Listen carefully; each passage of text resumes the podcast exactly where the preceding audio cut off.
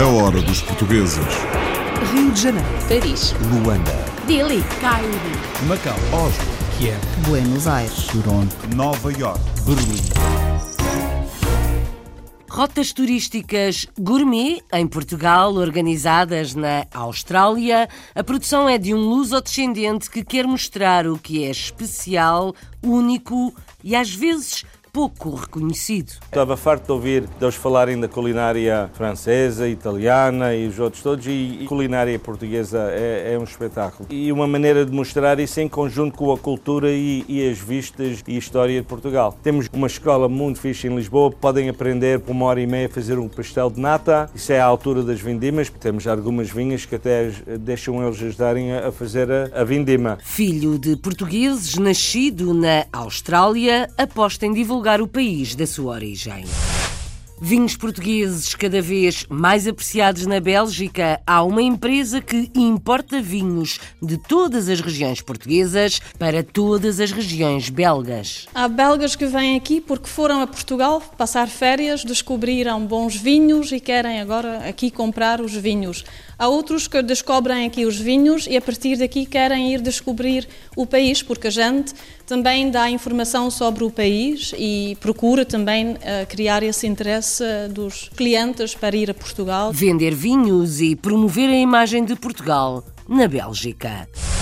No Brasil, o leite e seus derivados é negócio de família de um português radicado há 65 anos no país. O que nós produzimos hoje aqui, do leite, nós fazemos iogurte, creme de leite, bebida láctea e fabrica queijo prata, queijo, queijo Minas, automaticamente só para vender na nossa loja aqui, porque a nossa maior venda realmente é em supermercado, tudo, né? O negócio cresceu devagar, agora é um dos que tem mais sucesso na região de São Paulo. O século de Joanesburgo é apresentado como o jornal mais antigo na diáspora portuguesa. Nasceu para servir a comunidade na África do Sul e promover a língua portuguesa. O século é acima de tudo, uma ferramenta e uma instituição que ajuda a preservar o português. Aqui é mantida a tradição portuguesa em cultura, em atividades culturais, tudo, desporto, tudo, aqui é português. E principalmente através do século de Joanesburgo, a comunidade sempre esteve muito ligada a Portugal, tem uma proximidade muito grande. Há 55 anos que sai o século de Joanesburgo, jornal em português, na África do Sul. Gerações é nome de um grupo que canta o fado na Alemanha canta e encanta. Nos nossos concertos temos normalmente mais alemães do que portugueses e os alemães choram. Os alemães, certos alemães choram ao ouvir o fado porque o sentem. Não é, não é sempre preciso perceber aquilo que se está a ouvir. Se toca, toca e a emoção faz chorar.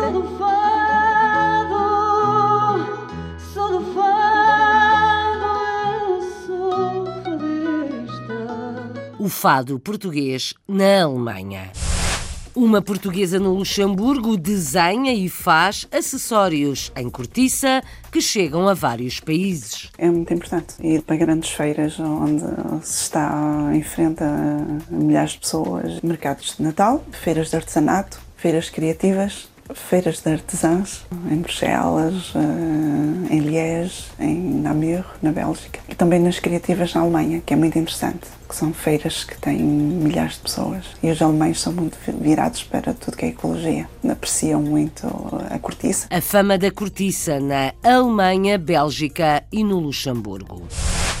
Vive nos Estados Unidos, é luso-americano, mas já trabalhou com os maiores do futebol português. Os três foram completamente diferentes. O Sporting, um clube sofisticado, adeptos sofisticados, adeptos que adoravam o seu Sporting, mas não era tudo na vida. O Benfica, com aqueles adeptos de paixão, aqueles adeptos que vivam as vitórias e as derrotas. E o Porto, com a mentalidade pensam que são os melhores do mundo, respeitam todos os adversários, mas pensam que são os melhores do mundo, desde o europeiro até o presidente Pinto Costa. Verdades que não mudam, factos que já não são o que eram, opiniões para ouvir mais à frente nesta viagem. This is the last call for the 12 o'clock British Airways flight VA412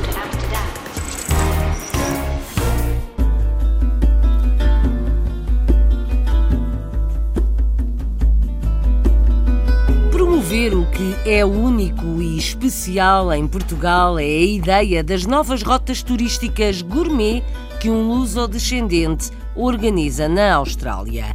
Há rotas temáticas, desde as culinárias às religiosas, para mostrar o património português mais valioso. Até um mini curso para aprender a fazer pastéis de nata faz parte dos pacotes. A Filipa Borges Santos conta mais na hora dos portugueses.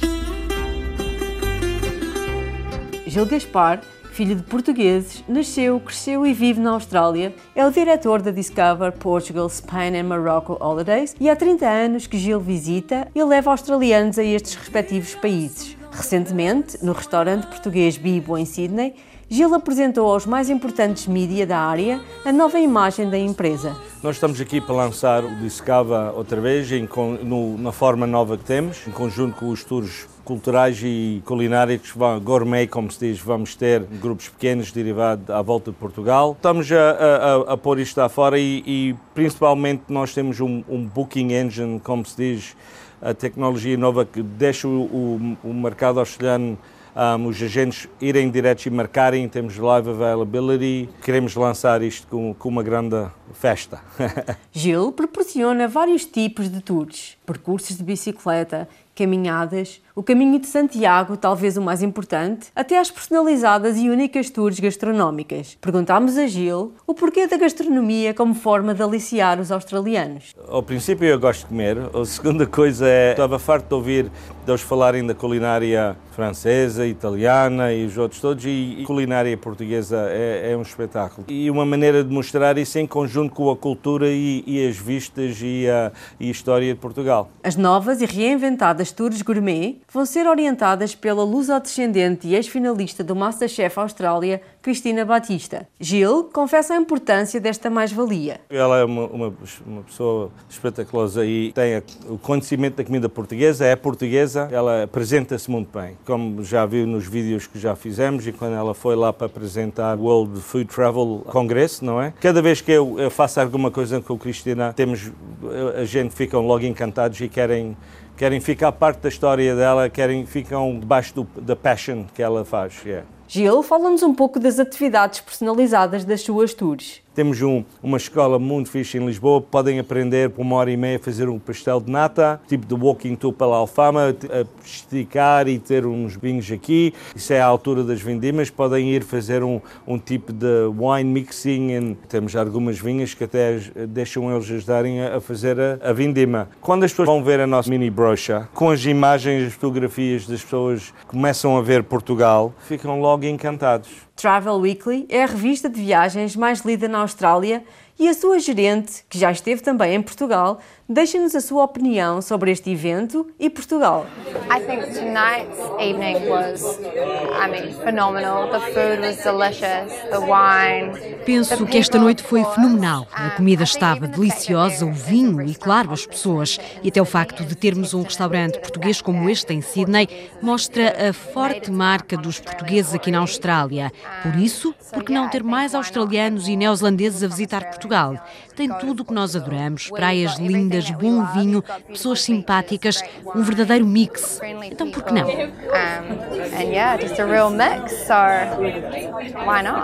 Para finalizar, perguntámos a Harriet e a Gil as três palavras que pensam quando ouvem a palavra Portugal. Alma, galo e paisagem.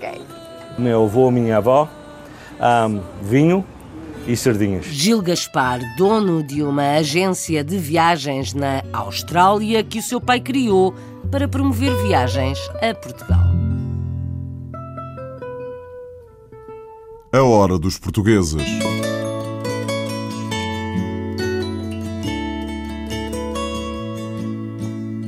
Vinhos portugueses na Bélgica, negócios do leite e laticínios no Brasil. São histórias de portugueses que vamos ouvir já a seguir, enquanto folheamos O Século de Joanesburgo, um jornal português na África do Sul incluído num negócio de maior dimensão. Com o aumento da impressão de jornais, achámos por bem criar a nossa própria gráfica. Temos capacidade para fazer 300 mil cópias hora. Nós somos a segunda maior gráfica na África do Sul neste momento e daí nós suportarmos o século de Joanesburgo além de ser o mais antigo na diáspora, também é uma referência da nossa comunidade. O século de Joanesburgo, uma referência para portugueses na África do Sul, como diz a administradora Paula Caetano. Vamos ouvir mais dentro de instantes. Por agora, Europa.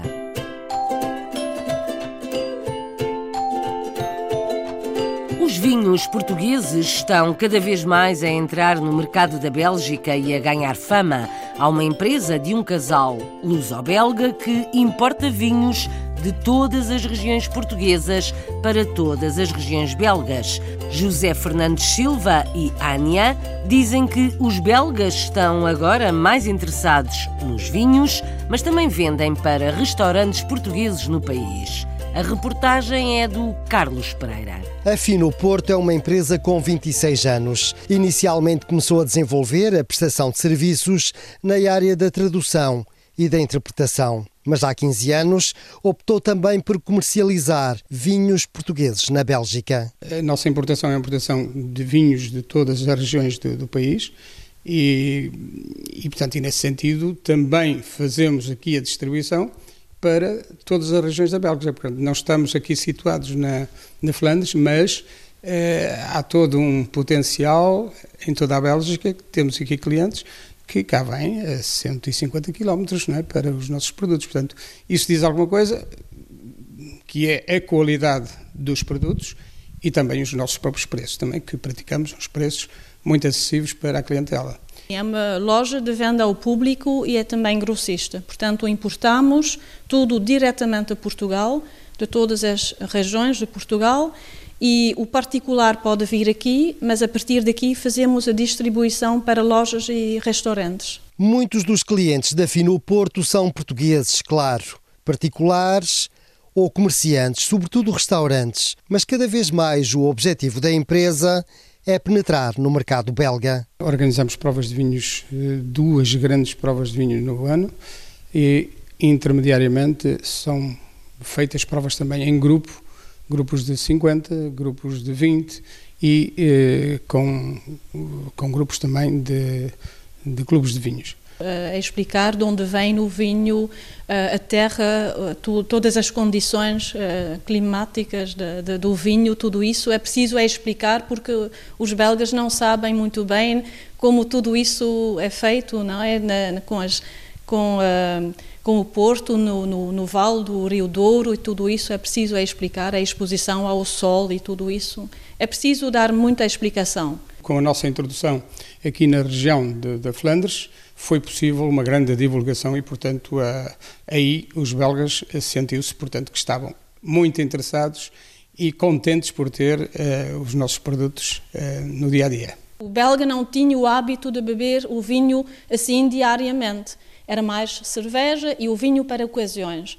Agora vemos que também já para o dia a dia gostam de beber um copo de vinho, lá é um vinho não da alta gama, mas uh, para as ocasiões gostam também de um vinho especial. A Fino Porto conseguiu colocar dois vinhos portugueses no Guia dos Vinhos da Bélgica 2017, uma publicação da Associação Nacional de Consumidores. Mas para além do trabalho de promoção, é verdade que o desenvolvimento do turismo em Portugal facilita o negócio. Há belgas que vêm aqui porque foram a Portugal passar férias, descobriram bons vinhos e querem agora aqui comprar os vinhos.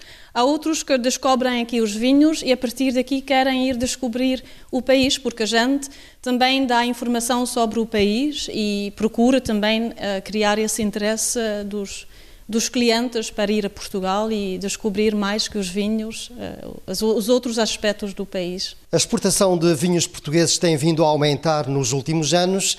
Isso deve-se a maior qualidade, a um reconhecimento muito maior de Portugal no estrangeiro mas também há lojas como esta que vão no terreno fazendo a promoção dos vinhos portugueses. Ganham fama os vinhos portugueses na Bélgica e ainda ajudam a promover o turismo em Portugal.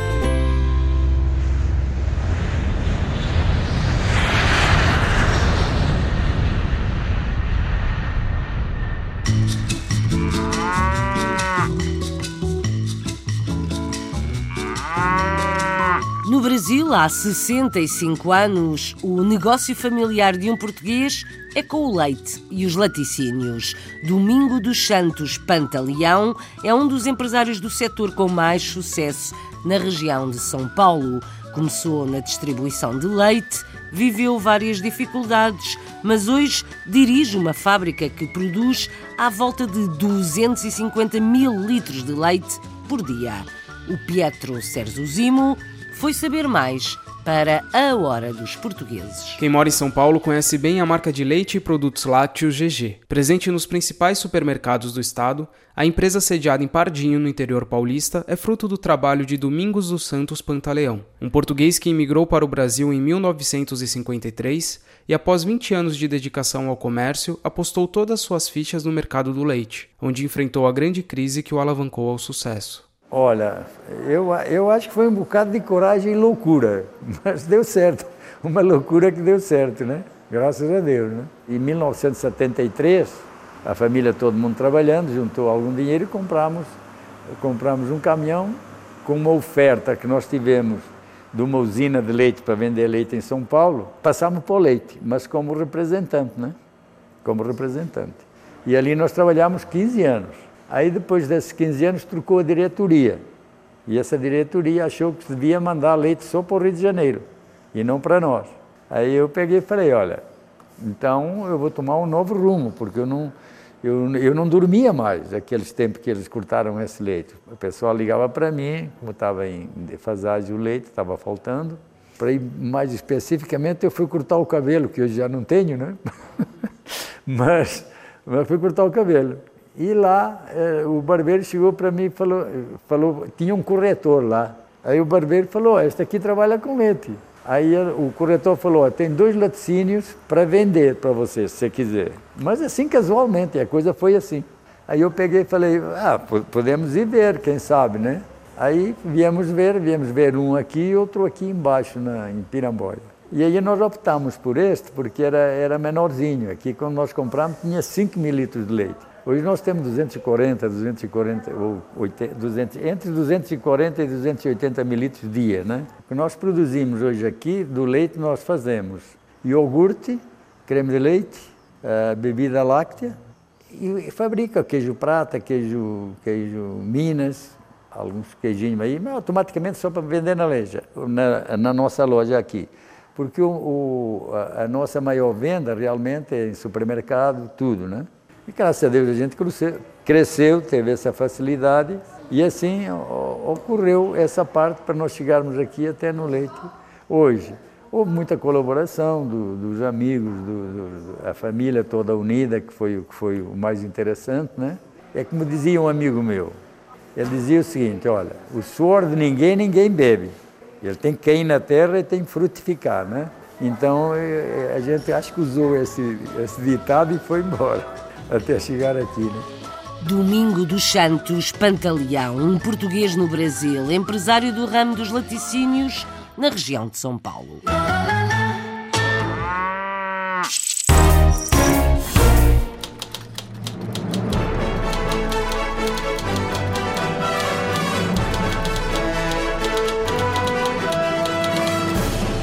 Apresentado como o jornal mais antigo da diáspora. O século de Joanesburgo tem 55 anos, foi criado para servir a comunidade portuguesa na África do Sul e defender a língua portuguesa. Na reportagem de Hugo Gomes, vão desfilar figuras do jornal. Rogério Varela Afonso é o diretor, Paula Caetano é administradora, Joaquim Vicente Dias é o correspondente em Pretória.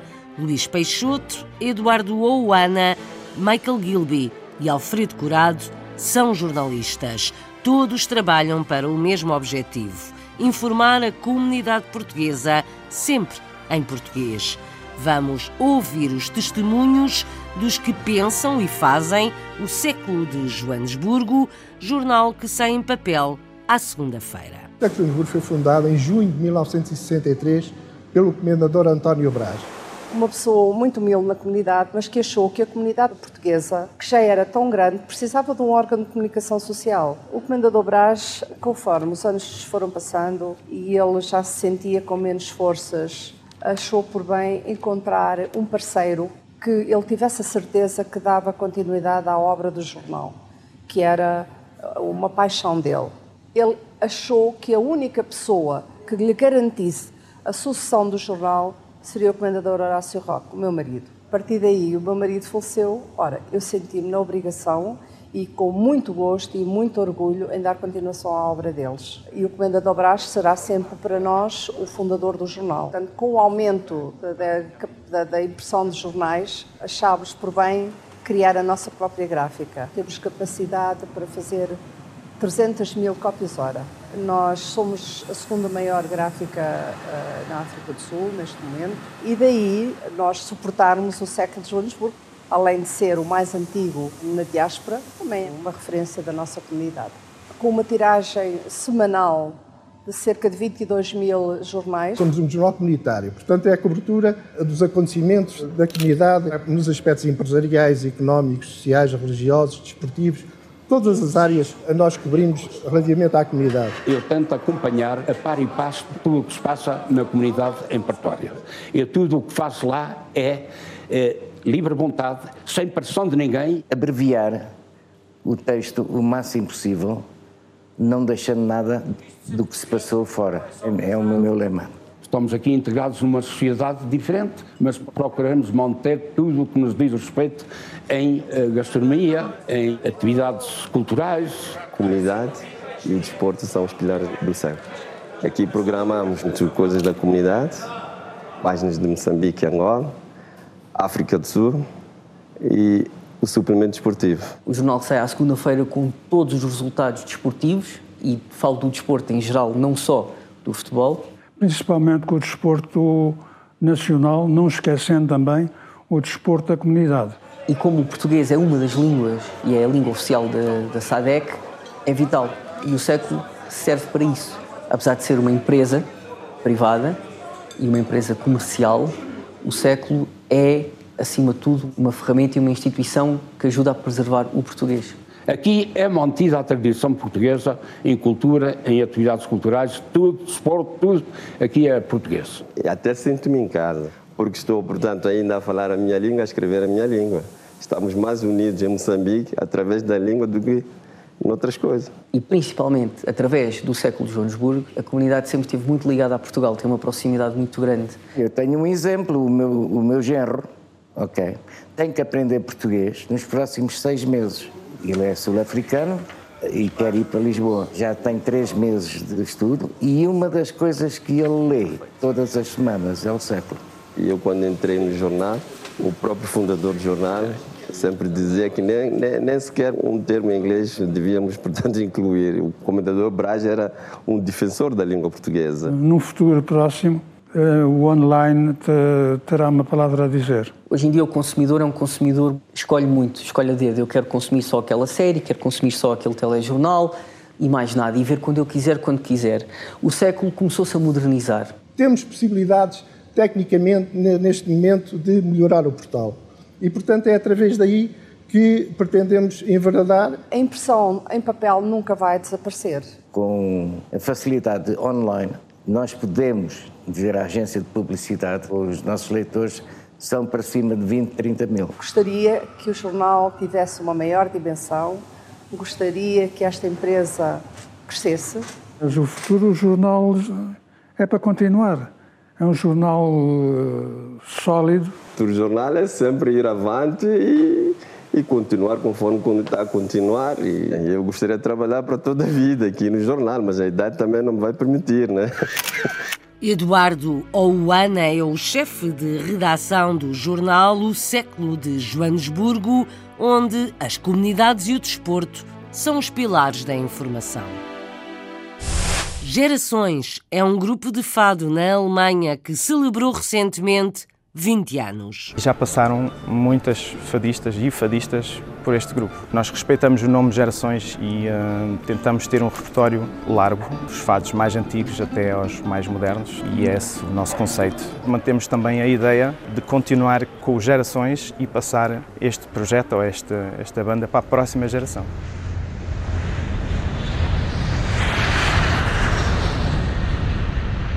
A hora dos portugueses.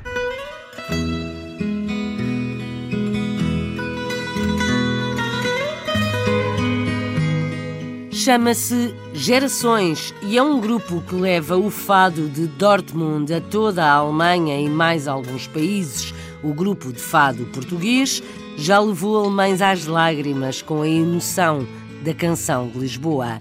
Aos 20 anos, o grupo Gerações tem cinco músicos e quer garantir a passagem de testemunho, como vamos ouvir na reportagem de Marisa Fernandes. O grupo de fado Gerações celebrou 20 anos de existência, com um espetáculo musical decorreu em Dortmund, cidade onde o grupo nasceu e cresceu. Criado em 1998 por três músicos portugueses de gerações diferentes, com o objetivo de divulgar e eternizar o fado na Alemanha. Ao longo de duas décadas, os Gerações têm evoluído e atuado em diversos palcos internacionais. Atualmente é constituído por um quinteto musical que canta e toca todo o tipo de fados. Ivo Guedes na guitarra portuguesa, Miguel Ruas na viola, Ruben Claro no baixo e Susana Paz e João Marques na voz. Faço parte da fundação juntamente com o Miguel e uh, juntamente também com um senhor que já não pertence ao grupo, que é o Ciro da Silva, um grande amigo nosso. O grupo uh, foi formado nesta cidade, uh, foi a cidade que me acolheu em 91, digamos, meus pais emigraram nessa altura e foi aqui que, que, o grupo cresceu, se desenvolveu e até hoje dou, dou continuidade a esta arte da guitarra portuguesa. Já passaram muitas fadistas e fadistas por este grupo. Nós respeitamos o nome Gerações e uh, tentamos ter um repertório uh, largo, de, dos fados mais antigos até aos mais modernos e é esse o nosso conceito. Desde o princípio que sou viola de acompanhamento sempre com coração e alma. E já lá vão 20 anos, sempre com, com boa fé, uh, alegria e até hoje, graças a Deus, tem corrido tudo lindamente e espero que venham mais 20, não é? Para mim uh, é um orgulho e é uma honra estar com eles a tocar. Uh, eu, como estou há pouco tempo no fado, estou a aprender agora. Um, e é, é, um, é uma alegria tocar a música do nosso país? Entrei para este grupo de fados há quatro anos. Há quatro anos foi em 2014 e desde aí nunca parei. Sempre tive o prazer de fazer parte deste grupo maravilhoso.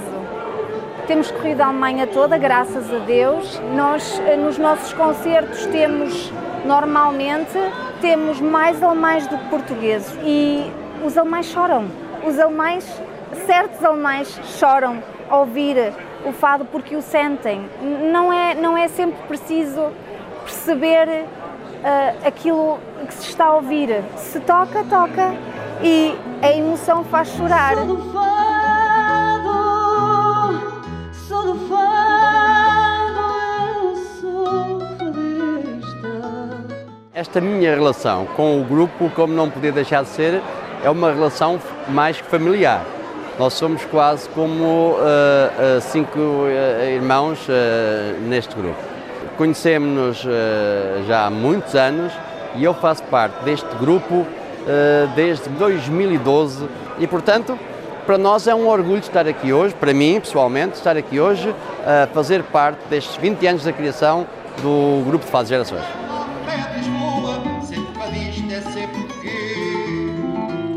Além da atuação do grupo Gerações, o 20 aniversário foi assinalado com a participação de um convidado especial vindo de Portugal, o fadista Miguel Ramos, que se deslocou pela primeira vez à Alemanha e colocou o público a cantar.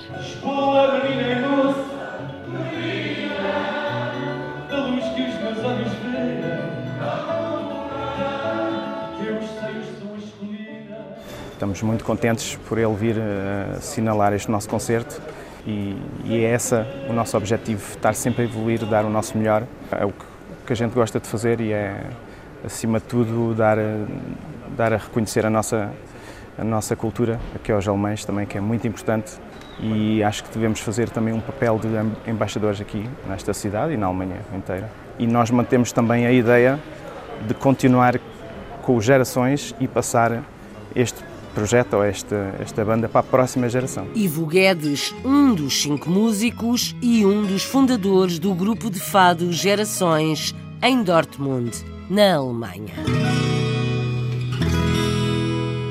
A hora dos portugueses. Daqui a pouco vamos escutar algumas memórias do futebol de um luso-americano treinador de guarda-redes que trabalhou e privou com alguns dos grandes do futebol português. Estava o Eusébio, estava o Cristiano Ronaldo, estava Daniel Gaspar, o luz-americano.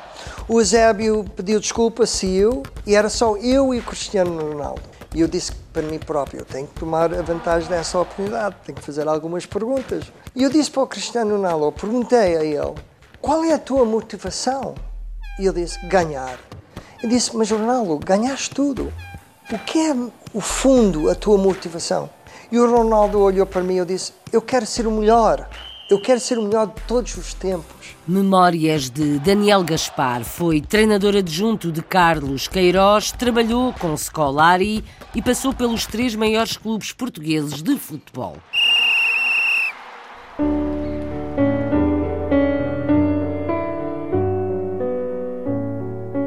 Há uma portuguesa no Luxemburgo que é criativa e empresária.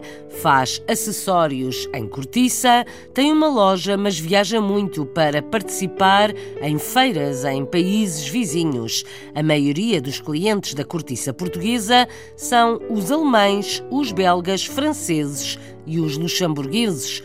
Uma história contada por Isabel de Souza Gorgulho na hora dos portugueses. Neves Barros encontrou na cortiça a matéria-prima certa para desenvolver a sua criatividade e a sua atividade profissional. Além de empresária, a portuguesa também cria as suas próprias peças e acessórios de moda que vende no Luxemburgo e em vários países do centro da Europa. Neves Barros escolheu a cortiça pelas suas qualidades únicas que a distinguem de outros materiais. É uma matéria naturalmente impermeável, eh, uma matéria nobre, eh, a textura eh, é uma textura fantástica, inigualável.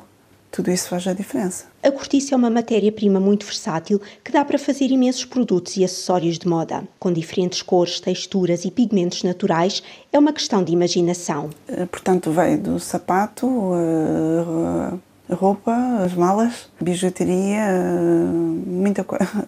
É vasto, vasto, pode-se fazer tudo. O que se pode fazer com couro pode-se aplicar a cortiça da, mesma forma. Neves Barros, além de empresária, também cria as suas próprias peças, sobretudo bijuteria em cortiça, conjugada com outros materiais. Eu, eu compro todas as pequenas peças, os pendentes, e, e depois vou criando, vou vendo uh, portanto, as cores, uh, a combinação de peças. Uh, há pendentes que são só aplicados em, em colares compridos, outros em colares curtos está sempre a surgir, as ideias estão sempre a surgir.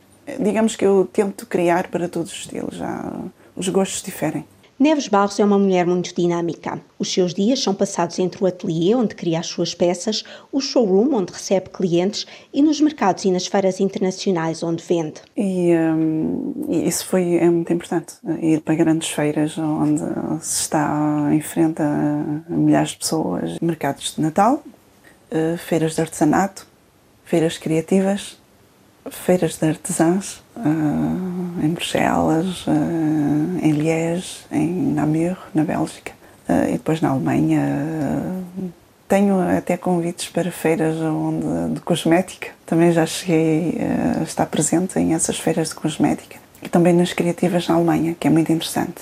Que são feiras que têm milhares de pessoas e, e os alemães são muito virados para tudo que é ecologia apreciam muito a cortiça. A aceitação é excelente e por onde Neves Barros passa, o seu stand destaca-se e as pessoas dão-lhe os parabéns pelos produtos. Os seus principais clientes são estrangeiros, nomeadamente alemães, luxemburgueses, belgas e franceses. Normalmente ficam impressionados com os artigos em cortiça por serem naturais, terem texturas únicas e serem muito bonitos. A fama da cortiça no centro da Europa.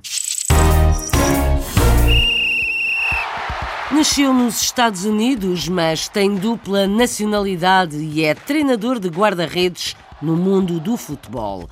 Daniel Gaspar é Dan para os norte-americanos, passou pelo Sporting Benfica e Futebol Clube do Porto. Trabalhou com Scolari, foi adjunto de Carlos Queiroz e o Irão tornou-se numa paixão. Num dos poucos países do mundo onde o futebol não é o desporto rei, vamos falar com um luso-americano que tem a carreira marcada no futebol internacional e nacional. Vamos lhe passar agora a bola e falar um pouco com ele. Ricardo Pereira é o guia da hora dos portugueses. E se a bola tivesse sido para Daniel Gaspar, certamente que a teria agarrado. O luso-americano, treinador de guarda-redes, com uma carreira de mais de 20 anos, contou-nos como tudo começou.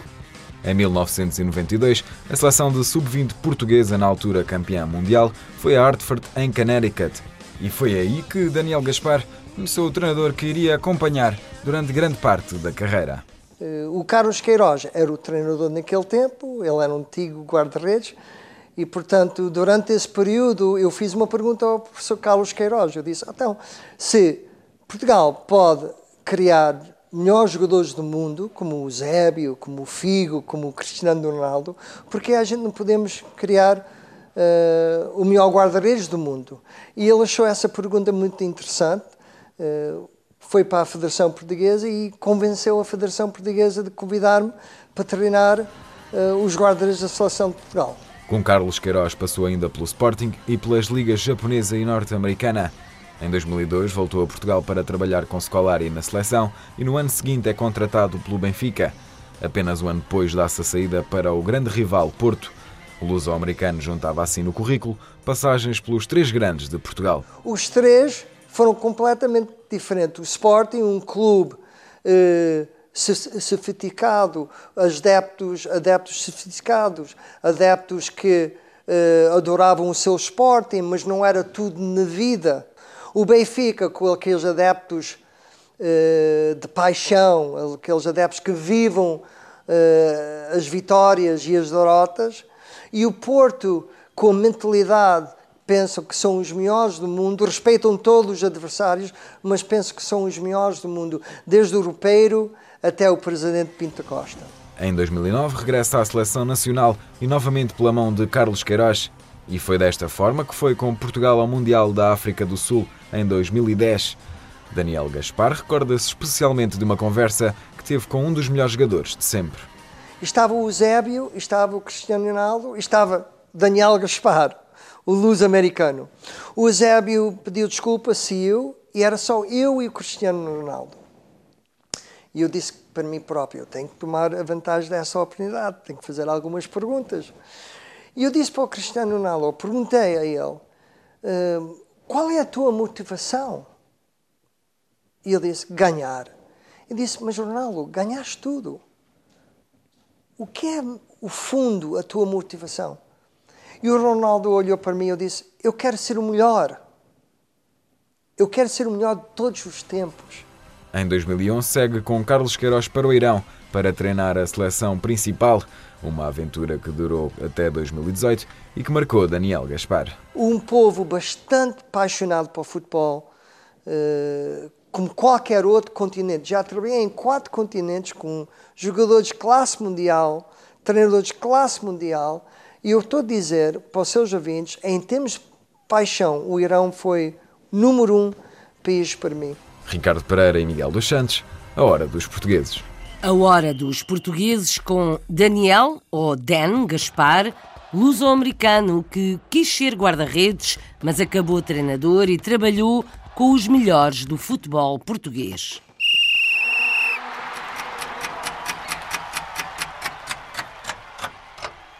Pontapé de saída, passo a bola e o jogo segue. Nesta hora fizemos remates à Austrália, Bélgica, Brasil, África do Sul, Alemanha, Luxemburgo e Estados Unidos. A Hora dos Portugueses, com sonoplastia de Paulo Cavaco, edição e apresentação de Isabel Gaspar Dias. A Hora dos Portugueses. Rio de Janeiro. Paris. Luanda. Delhi. Cairo. Macau. Oslo. Kiev. Buenos Aires. Toronto. Nova York. Berlim.